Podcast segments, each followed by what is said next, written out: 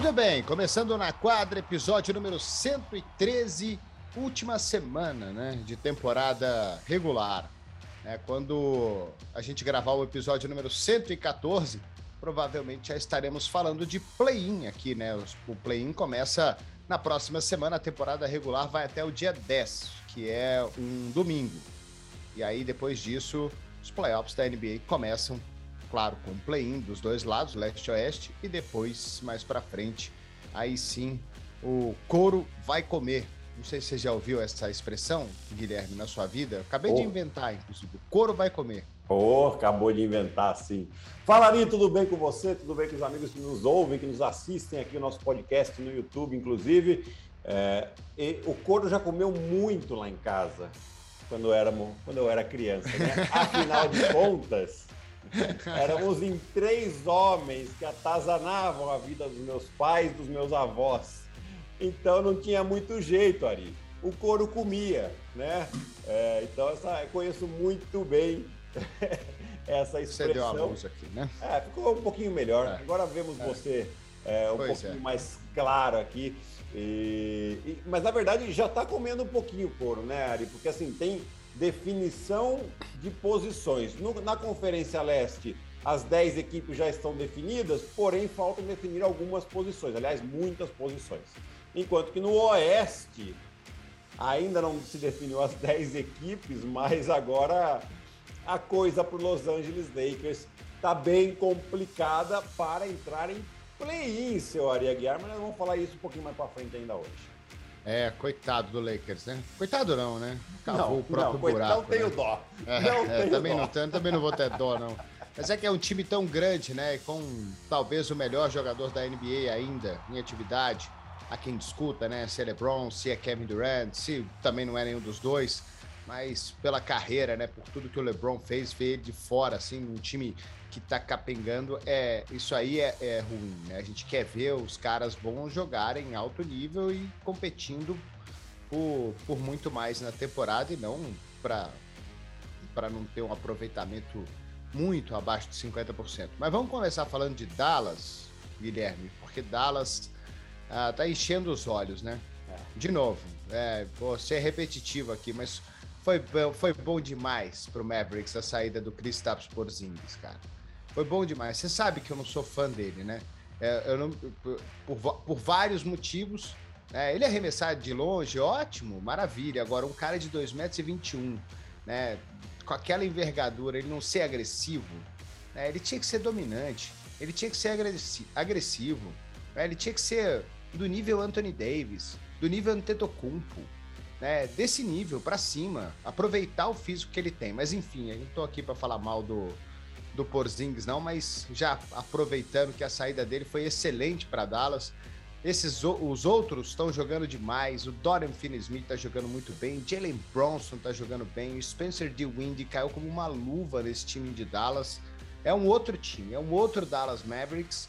A gente lembra da temporada passada, o Luca Doncic fazendo um triple-double atrás do outro, ganhando o jogo at the buzzer e o time não engrenava. E agora é diferente. Agora o Doncic está jogando como uma super estrela, guiando o time, fazendo seus 30, 32, 35 pontos, pegando 15 rebotes, dando 15 assistências e o elenco de apoio está jogando demais. Então, o Dallas Mavericks, para quem pensa que vai ser uma presa fácil aí nos playoffs, para quem quer que seja, né, para Denver, para Golden State, para o próprio Memphis, para mim ele endurece jogo com qualquer time, qualquer um desse desse oeste, qualquer time. Ari, eu concordo com você, né? Primeiro, primeiro concordando com a saída do Porzingis, o bem que fez para a equipe. Né? O Porzingis realmente é um jogador de 2,20 metros que prioriza o arremesso de fora e não próximo à cesta. Tem alguma coisa que, que tá, não, não vai. Ele, ele vai continuar fazendo seus 20 pontos, 10 rebotes, mas não, não vai fazer diferença em time nenhum aí. Né? Pelo menos eu vejo assim é, por causa da questão de energia, mas, de novo, não é, não é o, o assunto aqui. O assunto é realmente o Dallas, é, que vem de janeiro para cá, junto com o Boston, tem a melhor defesa da NBA. Né? E, e, aqui, antes de falar dos jogadores, eu quero falar do Jason Kidd, né? que é o técnico e que muitas dúvidas se tinha sobre ele, pelo trabalho que ele fez em Milwaukee, por como ele tratava os jogadores em Milwaukee, com a saída da, daquele livro que fala do Antetokounmpo e sai todas aquelas polêmicas é, de como ele realmente não... Ele faltava, inclusive, com respeito com jogadores, uh, inclusive teve uma história com o Zaza Pachulia, que ele, é, ele deu uma esculachada, enfim. Então, existia muitas dúvidas, né? A, além disso, o Jason Kidd tem um comportamento fora de quadra uh, pouco exemplar para a gente parar por aqui, né? Para a gente não estender muito nesse assunto.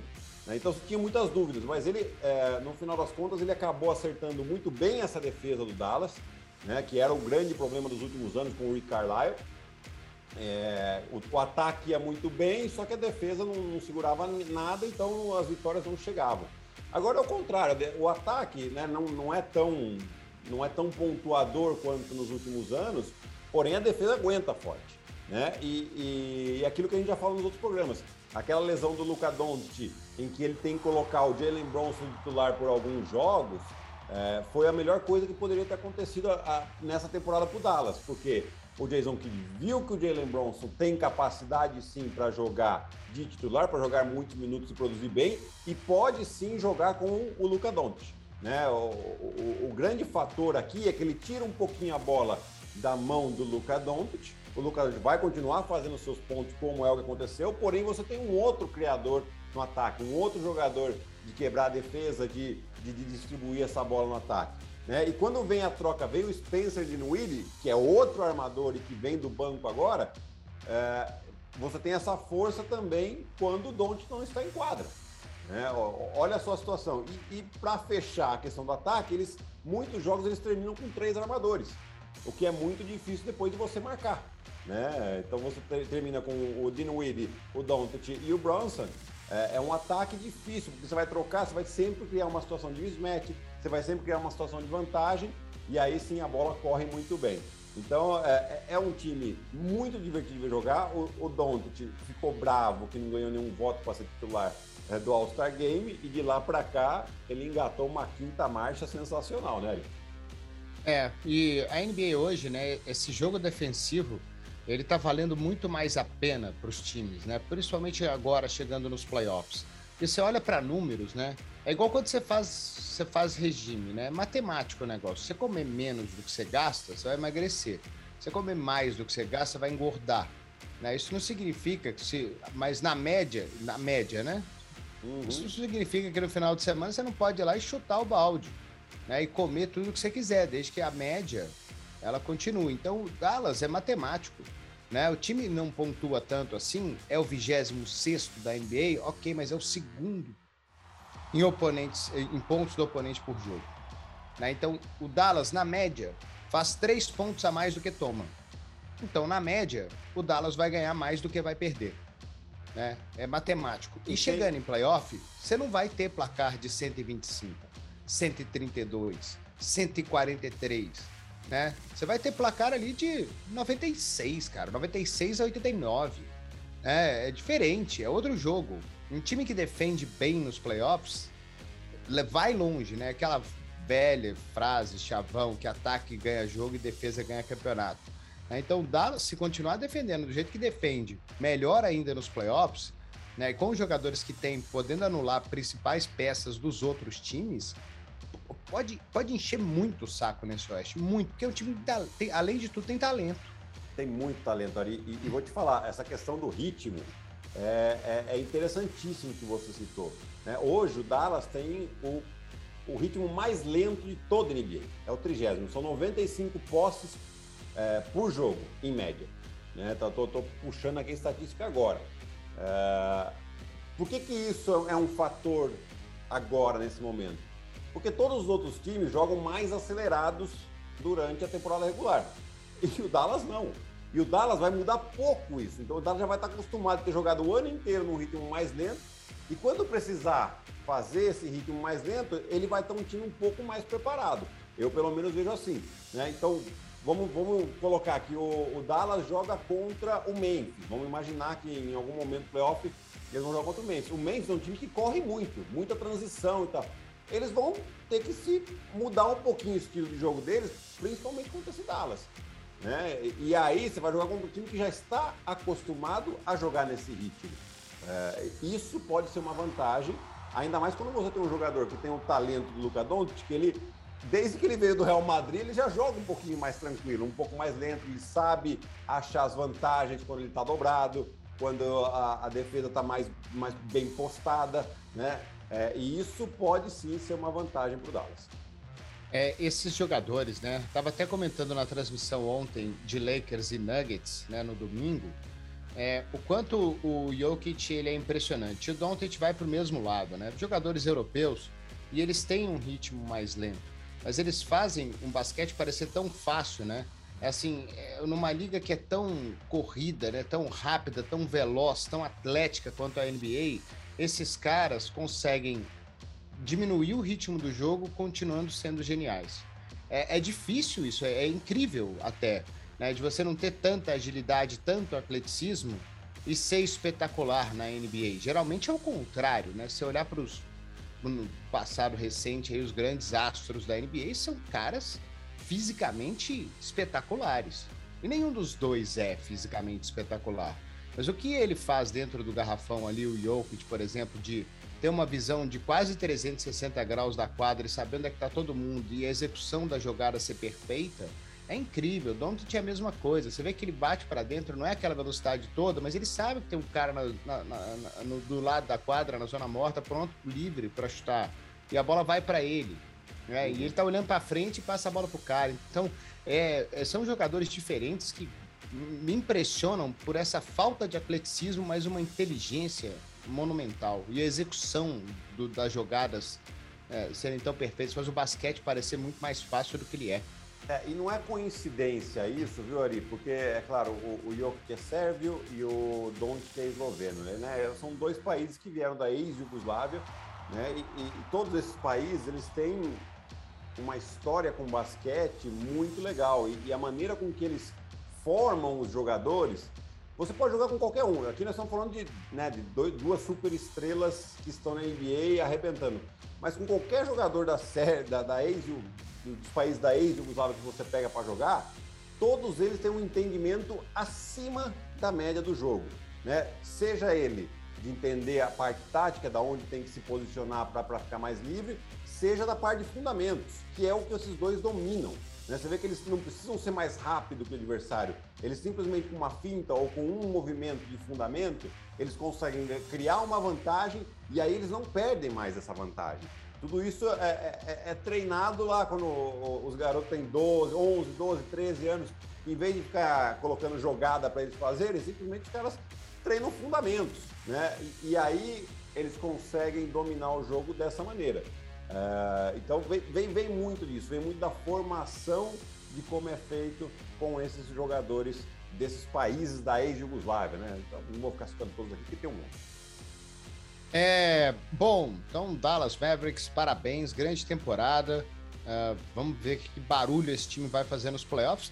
É, só para deixar claro que eu não acho que seja um time favorito ao título, não é isso que eu tô falando. Eu tô falando que é um time que vai incomodar é, não vai tomar uma varrida de 4 a 0 para o Phoenix Suns. Eu acho que tá, se for jogar contra o Suns em algum momento, consegue ganhar pelo menos dois jogos aí de Phoenix, né? E, e, e atrapalhar ainda mais. E playoff de basquete é definido muito em detalhe. Então, é, vamos ver como é que vai ser o Dallas Mavericks aí nessa pós-temporada. De passar para o outro lado, né? Semana passada, ou há duas semanas, a gente falou aqui do Miami, que teve aquela confusão, a briga lá no banco do Spolstra com o Jimmy Butler, o pessoal gritando, bravo e tal, quem mexeu no meu queijo, aquelas coisas todas. e o, o time perdeu aquele jogo pro Golden State, né? E depois foram mais três derrotas seguidas. Tomou uma surra de Brooklyn no sábado, que o Spolstra não estava nem no banco, problemas pessoais. Depois ele voltou e o time parece que engrenou mais uma vez, vem de quatro vitórias seguidas. E só se um desastre acontecer no leste é que o Miami perde a primeira colocação é, da, da conferência. E aí vai jogar contra o oitavo, que pode ser Brooklyn, inclusive. A gente não sabe ainda, depende do play-in. Mas é um time que voltou a jogar num alto nível e voltou até aquela, aquele. A gente voltou a ter bons olhos para Miami de novo, né? Parece que foi só uma pedrinha no caminho que eles passaram por cima. É, é, e a gente até comentou isso, né, ali. Pode, podia ser uma coisa que quebrasse o time ou podia ser uma coisa que realmente desse aquele, a, aquela motivação extra para você chegar bem para os playoffs. E aparentemente foi isso. Né? Eu acho que até a cultura que foi, assim, foi implantada nos últimos praticamente 20 anos em Miami, né, de como trabalhar ali, principalmente depois da chegada do Pat Riley é, na, como presidente de operações e com um período de técnico também, né? É, eu acho que essa cultura já já está muito bem é, interiorizada entre os jogadores, entre comissão técnica. Então, quando tem algum problema desse, e vai acontecer, eles não negam que, que tenham esses problemas, mas eles sabem resolver, eles sabem depois chegar lá portas fechadas, depois daquela confusão mesmo, o Spolstra chegou lá, perguntaram para ele o que tinha acontecido, ele falou, não, a gente estava decidindo que ia jantar depois, ou seja, ele na hora, ele coloca panos quentes, mas depois, muito provavelmente, os caras quebraram o pau no vestiário. Né? Imagina se não fosse, fosse o Doc Rivers. Seu Doc, o que, que aconteceu aí? Falou assim, não, é que o, Lebron, o, o, o, o Jimmy Butler falou que o Tyler Hero só ia pra balada. E o Tyler Hero falou que o Jimmy Butler né, deixa a casa sozinho e o cachorro sem comida. É, é ele ia entregar todo mundo, né? Exatamente, exatamente. Então o Spolstra foi rápido nisso, eu não tenho dúvida que uh, teve dedinho do Pat Riley aí também, foi lá, conversou com o Donis, o Donis Haslem, com o Jimmy Butler, com certeza com o Spolstra, que ele deve fazer com uma certa frequência isso, e agora o time, é, ele vai chegando num momento é, é, interessantíssimo, porque isso a gente falou lá no início da temporada, quando a gente foi analisar o, o, o Miami, né? A profundidade de elenco do Miami. E a gente começou a falar de uh, Marquis Morris, PJ Tucker, e a gente citou um jogador que estava lesionado e que era o seu Vitor Oladipo. Né? Que se ele pudesse contribuindo com 20, 25 minutos de qualidade, ele poderia fazer um diferencial, ele poderia ser um diferencial para esse time. E no jogo desse domingo lá em Toronto, é onde o Jimmy Butler não jogou, o Spolstra também não estava no banco, porque estava entrou no protocolo de Covid e tal, ele foi um jogador que fez a diferença. Ele terminou com 20 pontos o jogo e, e o Miami virou um jogo que estava perdendo. Até, até metade do tempo, né? até, metade, até, até o intervalo, o Miami estava perdendo. E o Vitor Oladipo terminou o jogo, para ser mais preciso, com 21 pontos, 4 assistências, 3 rebotes e 6 bolas de 3. Né? Então, olha só a profundidade que ganha esse elenco aí. Com, você tem vindo do banco hoje Tyler Hero, Duncan Robinson, o Oladipo, uh, o Marquis Morris ou o Caleb Martin, aí depende de quem que ele coloca uh, para ser o titular ali. É um time que tem uma profundidade e joga com uma intensidade muito grande é, e a gente já sabe da qualidade defensiva desse time também, ali. É o terceiro na liga. Né? O terceiro na liga em pontos do adversário. Se Dallas é segundo, o, o Heat toma 105,2 de novo, né? Faz diferença demais isso nos playoffs, ainda mais no leste. Ainda mais nessa conferência leste. Acho que vai fazer bastante diferença para Miami esse poder defensivo do time é, em pós-temporada. E esses caras são caras experientes, né? Tem gente. É diferente, por exemplo, de, de, de Dallas, que esses caras ainda não têm uma vivência em playoff grande. Né? Miami tem, né? Miami tem. Pô. Mesmo o Tyler Hero novo é um cara que já disputou final de NBA lá na bolha, Sim. no primeiro ano dele. Duncan Robinson é a mesma coisa.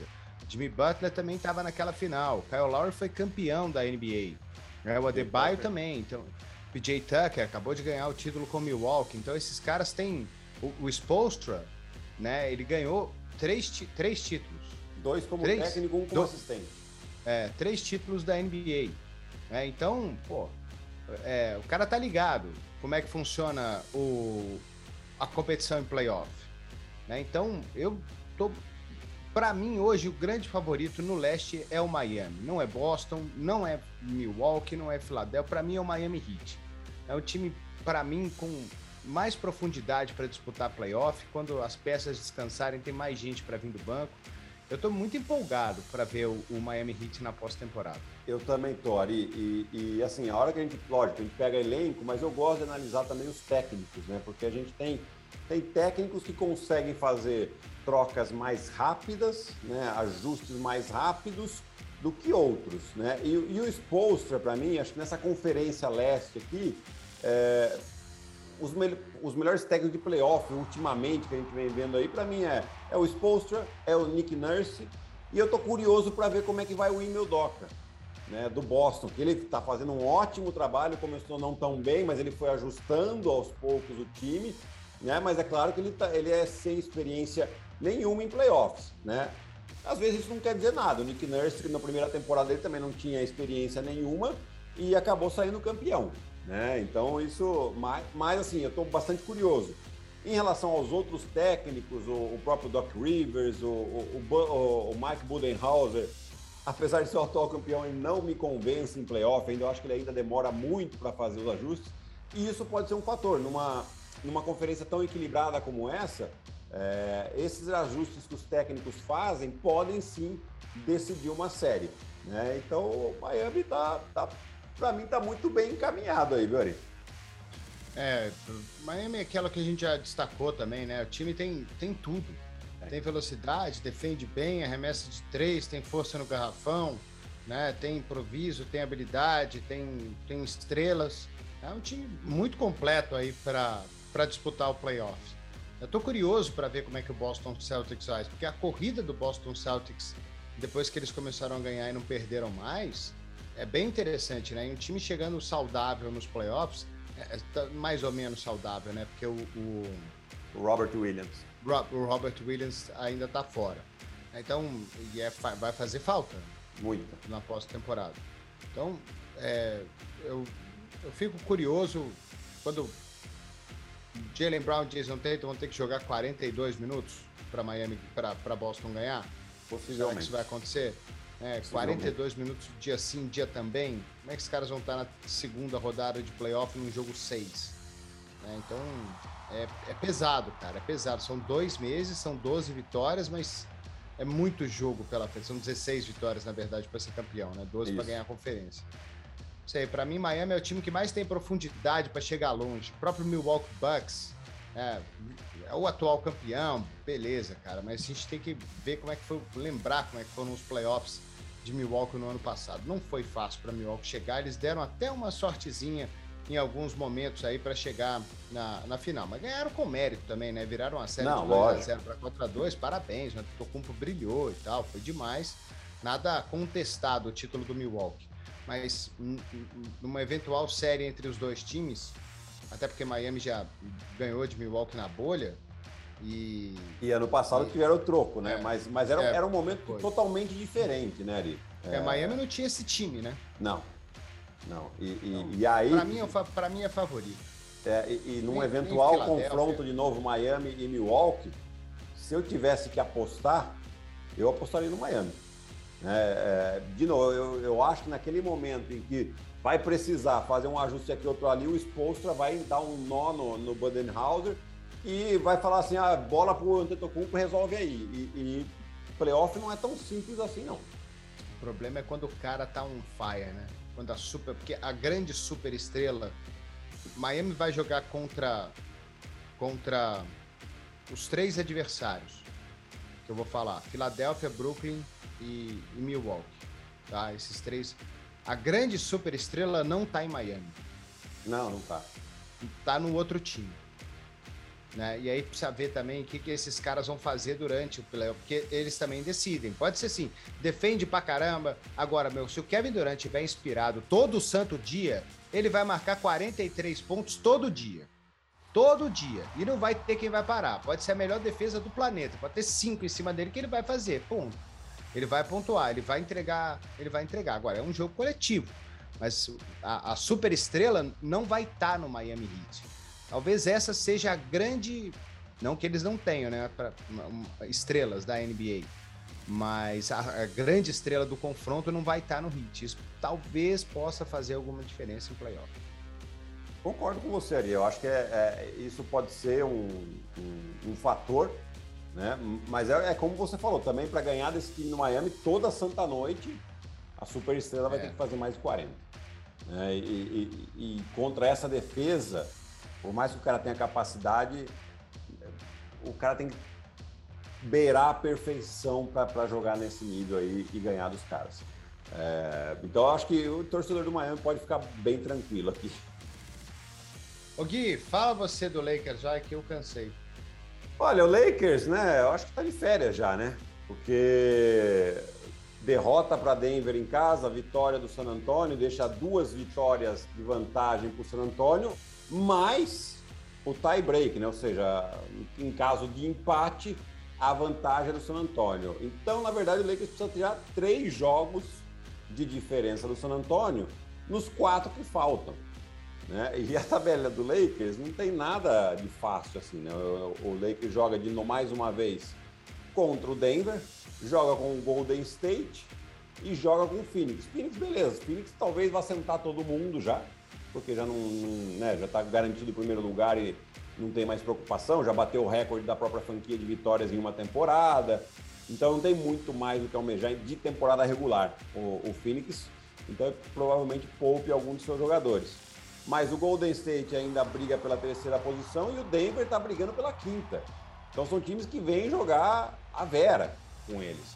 Né? Então o Lakers precisa ganhar os, os quatro jogos e torcer para que San Antonio não ganhe mais do que um.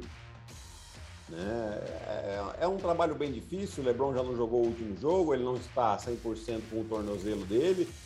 Tem, obviamente, as suas, os seus objetivos pessoais, ele precisa jogar mais dois jogos para entrar no critério de, de, de, de ser o cestinha da temporada também. Não sei se, se ele vai levar em consideração isso e, e forçar para jogar pelo menos mais dois jogos aí e tentar sair como cestinha da temporada. Mas uh, já é um fracasso. O Lakers eu, assim, teria que acontecer um milagre, eu não acredito que esse milagre vai acontecer. Para mim, o Lakers está fora do play-in e é um grande vexame. O Lakers já teve outros vexames na história, né? Vexames né, de montar super times e não sair campeão, como foi o caso de 2004, quando juntou Cal Malone e, e, o Gary Esse Payton. Ano é inacreditável como é que o Lakers não ganhou de Detroit. Exato. É, ina é inacreditável. É inacreditável. Porém, esse ano aqui é muito pior porque nós estamos falando de uma classificação de 10 times, antes eram 8, e nem entre esses 10 times da Conferência Oeste o Lakers vai ficar. É um grande vexame, vai com certeza cabeças vão rolar ali, seja de Frank Vogel, que tá, corre risco, Rob Pelinka muito provavelmente corre, corre risco, Westbrook dificilmente fica. Enfim, vai ter uma grande revolução no Lakers aí, a meu ver depois que acabar essa temporada e é normal que isso aconteça porque o Lakers geralmente o Lakers é montado para ganhar. Esse ano mais ainda foi montado e, e foi uma grande decepção ali. É, não tem mais nada para falar não. Só acho nada para falar. É. Né? Enquanto você falava aí, tava limpando meu mouse aqui que tava agarrando, porque é isso que que resta para falar, né? É. Não tem mais é. nada para falar. Não tenho, não tenho. Cara, é uma, é uma, é um vexame. É um grande né? vexame. É um vexame. É, é, tipo o Real Madrid dos Galácticos. É um grande vexame. Sabe? Tipo, não teve química nenhuma. É, Westbrook até ontem jogou muito bem, cometeu menos erros. Talvez se ele tivesse jogado o que ele jogou ontem a temporada inteira, o Lakers poderia estar em outro, outro nível. Agora, Cara, você olha pro Los Angeles Lakers, o LeBron James não joga. Aí você olha pro, pro que tem o time. Cada, com to, de novo, cara, os caras jogam na NBA, os caras são bons, tá? Uhum. Mas é que. É que, é que, pô, Stanley Johnson, o, é. o, Gabriel, o, o Malik Monk, pô, os caras são ruins? Lógico que eles não são ruins. Mas os caras não estão no nível do Lakers, cara. Os caras não estão no nível do, do que o time precisa para ganhar. É, Pô, eu que, acho ali até que. que pá, temos o Lebron, tá sossegado aí, acabou, vamos ganhar de todo mundo. Pronto, acabou, o cara é, é bom demais, ele é vai assim. ganhar para nós sozinho. Não dá. Mas é que eles, é, esses jogadores também foram contratados eh, na esperança de que é, o Westbrook jogasse melhor, o Anthony Davis jogasse melhor, né? O é, time tivesse... ele jogasse, né? Porque quando ele tá jogando, é. ele joga bem, né? É, o, problema é então. é ele... o problema é ele jogar. Exato, exato. Ontem ele é. já machucou o pé de novo e tal. O pai fez um triple-double ontem, inclusive. E, e, aí, esses jogadores, quando as estrelas estão bem, eles, eles acabam aparecendo mais, né? Porque tem mais espaço, a defesa tem que se ajustar às suas estrelas. Mas se não tem espaço, não tem entrosamento, aí é, fica difícil. E aí esses caras parece que eles são piores do que eles são. E eles não são ruins, como você me falou. É... Você, você pega lá, é que nem pegar o time de Toronto. O time de Toronto, ele não tem. Não é que não tem nenhuma super estrela, não tem uma grande estrela, não tem. Tem assim, oh, ah, beleza, o Siakam é um excelente jogador? É. É uma estrela? Hum, tenho minhas dúvidas. O Fred Van é uma estrela? Eu adoro o Fred Van Vliet, mas não é uma estrela. Mas olha como o time joga. Né? E aí, esses caras, se você colocar o Siakam ou o Fred Van Vliet em outro time, em outro sistema, eles não vão render o que estão rendendo, mas ali eles estão muito bem encaixados no sistema de jogo. E aí o cara joga melhor. É normal isso. Né? Agora, o sistema do Lakers muito ruim. Né? O Frank Vogel, se ele continuar no cargo, ele vai ter que repensar isso daí. É, porque... Ah, não vai continuar. É, eu acho difícil também.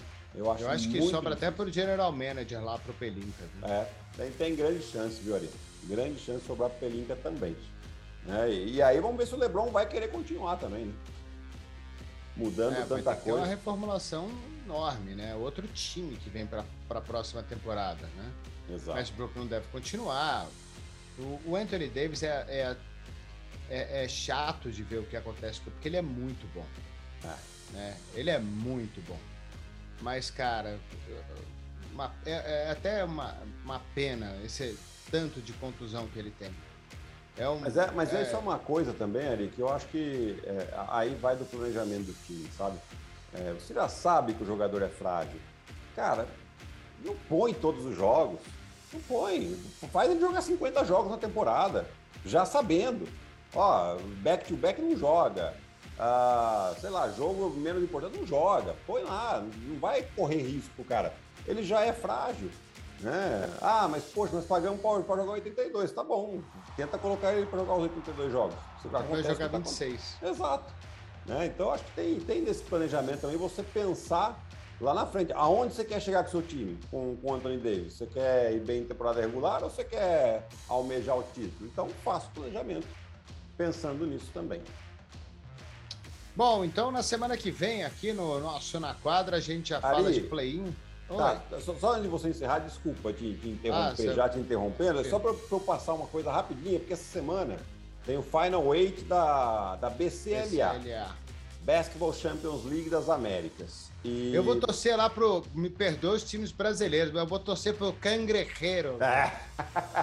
Só por causa do é nome, time, né? É, pro time de Porto Rico, né? É isso mesmo. Cangrejeros, muito bom. Mas é. eu queria a torcida dos cangrejeros aqui no. Sensacional. No e na quarta-feira. Cangrejeiro. Temos... Na. É caranguejo? É. Cangrejo é? ou caranguejo? Cangrejeiros são os can... caranguejeiros.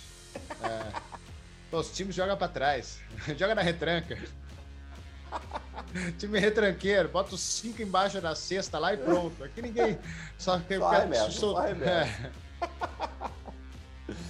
É, bom, vamos lá. Na quarta-feira temos as quartas de final, com to todos os jogos com transmissão da ESPN 3. Começando ao meio-dia e meio com Cangrejeiros do Madrid Aguiar contra o Quinça Vamos, Cangrejeiros! Depois tem o São Paulo contra o Real Estelí. O não vai ter a menor chance. Menor chance. É, o Quinça não tem. Depois tem Biguá do Uruguai contra Boca Juniors da Argentina. E para fechar a noite, Flamengo e Minas. Do, o São Paulo joga contra? Contra o Real Estelí da Nicarágua às duas e meia da tarde. Pois tá assim. bom para fazer 35 pontos nesse jogo aí. Pegar 12 Ou mais. Ou mais. E aí na quinta-feira tem as semifinais e no sábado a disputa terceiro e a grande final. Tudo aqui na ESPN, então você vem aí com a gente. Semana que vem a gente comenta também sobre esse título, né, Ari? Obviamente a gente vai falar mais se for o título de um brasileiro. Se não for, a gente fala um pouquinho menos. É, vou torcer. Minha torcida também vai pro Biguá, né? Porque o Boca Juniors já eliminou o Cruzeiro uma pá de vez aí do, da Libertadores. Então vamos Biguá. E aí, como bom mineiro, Flamengo, que me perdoe, né? Mas vou ter que torcer lá pro time do Léo, né? É. É, fale para você, né? Por você. Eu não vou me meter nessa, não. E aí, qual, é, é, o, quem ganhar de Cangrejeiros e Quinça joga com o vencedor de São Paulo? Não, quem ganhar de Cangrejeiro e Quinça, joga contra o vencedor de Biguá e Boca Juniors, porque os brasileiros. É, o Cangrejeiro vai ganhar no Biguá na, no semifinal. O Cangrejeiro está na final desse negócio aí. Está na final? Escrever. Contra um time tá brasileiro. Contra um time é. brasileiro, então vamos lá. Minas e Cangrejeiros. Aí vão pegar aquele martelinho para quebrar patinhas de, can... de cangrejeiros. Ai, meu Deus do céu. Caranguejo é gostoso, né? Mas dá um trabalho para comer caranguejo. Nossa senhora. Ficar com aquele martelo lá, quebrando, né? mas é gostoso. O, o, o, alicatezinho também, né? Uma delícia. É, pra, é, pra, é. Mas é isso aí, Ari. Tamo, temos essa BCLA essa semana aí, então muito basquete de novo aqui na ESPN pra galera. E o NBB, né, claro, continua, tá chegando nos playoffs também o NBB, né, os 12 aí que vão para a pós-temporada, os quatro que vão ganhar o bye aí na primeira rodada e os outros oito que vão disputar quatro vagas aí. É, tá chegando, né? São 32 jogos, falta o quê? Dois jogos para terminar? Falta, vai, vai acabar. Tipo. A temporada regular acaba dia 18 de abril. Né? É. Tiveram que atrasar um pouquinho por causa dos jogos do Flamengo, que o Flamengo estava com o calendário bastante. Ah, o Flamengo tem jogo a menos, é verdade. É, tem bastante, tava bastante cheio, né? Por causa, da, inclusive, da Intercontinental que eles ganharam. E até o dia 18 tem temporada regular. Fechou. Um abraço, Fechou? Guilherme. Até semana que vem. Um abraço, Ari. Até semana que vem. Tchau, tchau.